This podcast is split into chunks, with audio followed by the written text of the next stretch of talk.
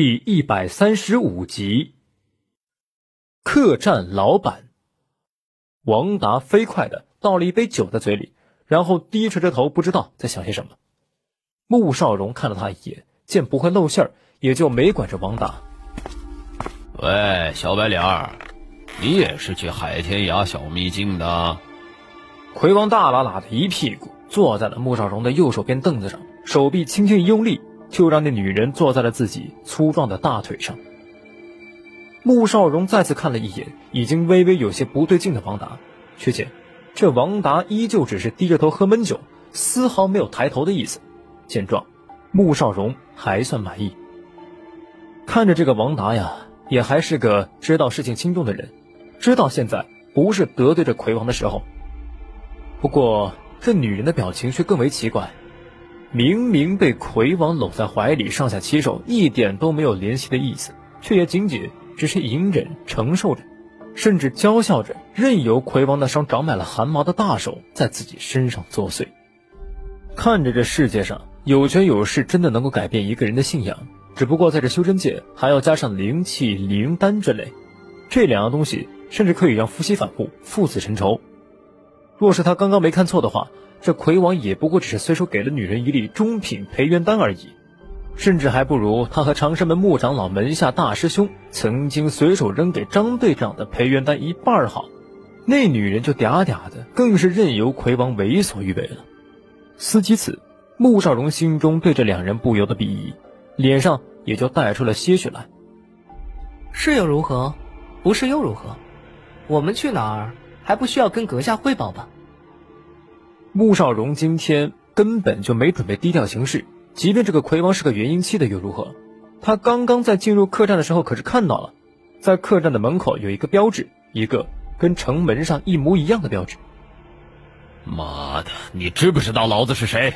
居然敢这么跟老子说话！小小的金丹期，居然敢这么猖狂！嘿 嘿，你信不信老子废了你？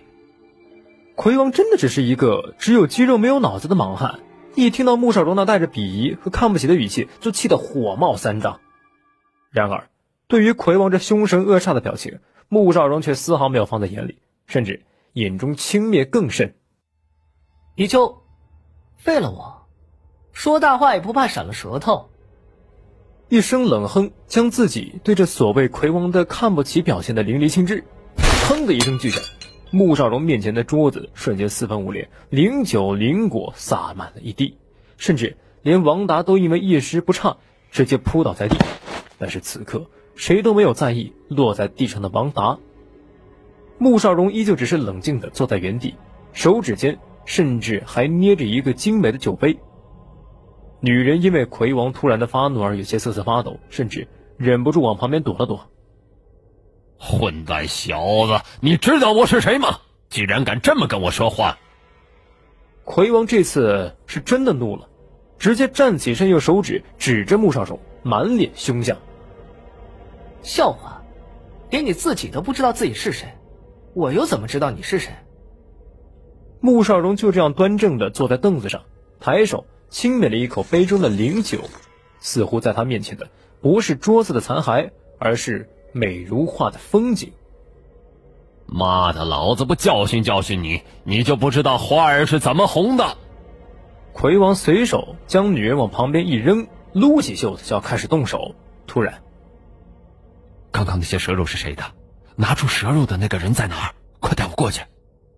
一个浑厚的声音突然从楼下传来，伴随着哒哒哒快速上楼的脚步声，穆尚荣嘴唇轻勾。这里老板。果然，就像那小二所说的，对烹饪真的是爱极了，以至于见到好的食材就控制不住自己了。呃，就是在脚左边那座，是两个。店小二的声音戛然而止，而二楼所发生的一切已经尽数落进了刚刚上楼的一个中年男子的眼中。那个人居然敢在我这店里撒野，把这些人全部给我扔出去！还不等其他人反应过来，那中年男子就怒气冲冲的双手一指魁王和他带来的那些人，毫不客气的下了逐客令。你敢？你知道我是谁吗？居然敢这么跟我说话！我可是自由都城的四大王之一，魁王。那魁王见这老板居然这么不给面子，脸色更加黑了。从刚才起，他就一直在丢脸。想到这里，忍不住再次看向施施然坐在原地不动弹的小白脸，心中一怒，也不管什么以大欺小了。属于元婴期修士的威压瞬间爆发出来，是要直接让这个小白脸毙命。大胆！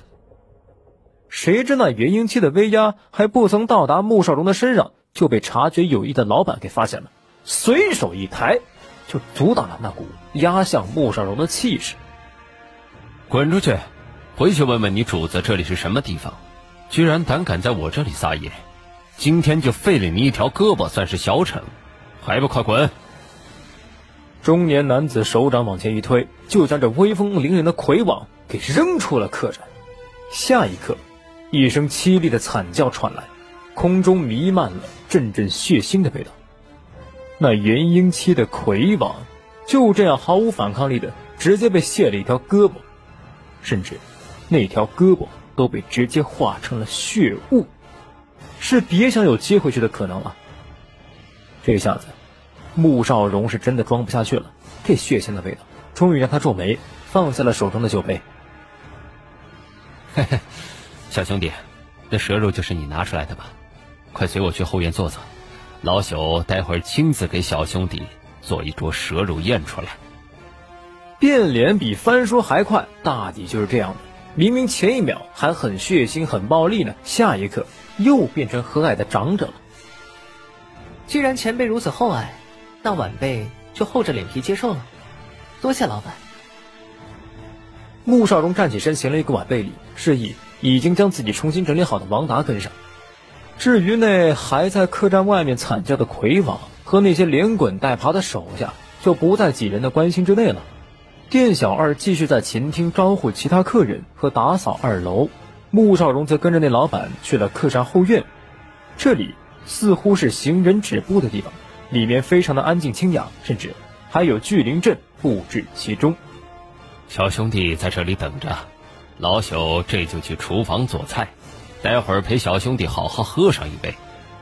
这老板将穆少荣他们带至花田中的石桌旁，便直径走了，甚至都没有等穆少荣回应一句，无奈的摇摇头。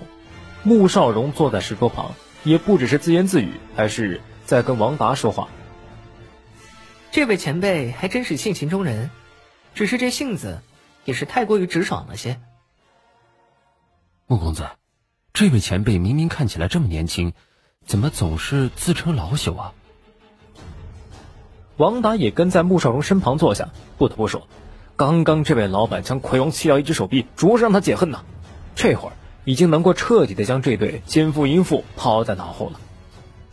他以前不知道。自己的心爱之人居然是这般爱慕虚荣、贪图富贵的女人。不过现在早些看清枕边人的真面目也没什么不好。至少啊，他现在已经知道了，那两对奸夫淫妇在一起，绝对不会有什么好下场。这有什么好好奇的？每个人都有自己的习惯爱好。这位前辈虽然看着年轻，但修行之人怎么能够以容貌示人？魁王的元婴期在前辈面前连反抗的能力都没有。由此可见，前辈的高深修为。穆少荣摇了摇手中的折扇，直接忽略了黑曜一直在他脑子里嘀咕什么“翩翩君子”“俊雅公子”什么的，不就是穿了跟汉服一样的衣服吗？有什么大惊小怪的？他以前穿西装打领带的时候，也同样是霸道总裁款的呀。穆公子说的是，不过这位前辈居然喜欢做菜，真不知道究竟是什么身份。王达只觉得穆少荣的话中似有深意，细想却又不明所以，便就略过不提了。这修真界之大，高人何止千千万万，而我们不过都是青年晚辈，怎么可能把每一位大能力者都认得记清？既然今日有人见到了，也不需要弄个清楚明白。不过，毕竟你我都不是要在此处久留之人。穆少荣摇摇头。他觉得在这修真界待得越久，他就越是能够慢慢的融入这样的环境了。要是换做以前在地球的时候啊，这种什么有缘无缘的话，打死他也说不出来。哈哈哈哈！小兄弟说的没错，相逢即是缘，管他是什么人呢？来来来来来，看看这道清蒸蛇肉。随着那醇厚的声音，一道诱人的、让人食欲大动的香味扑鼻而来。前辈真是好手艺，这味道绝了，晚辈真是平生未见。穆少荣真心的竖起大拇指，甚至连他领口处的黑药都蠢蠢欲动的想要出来一瓶美味。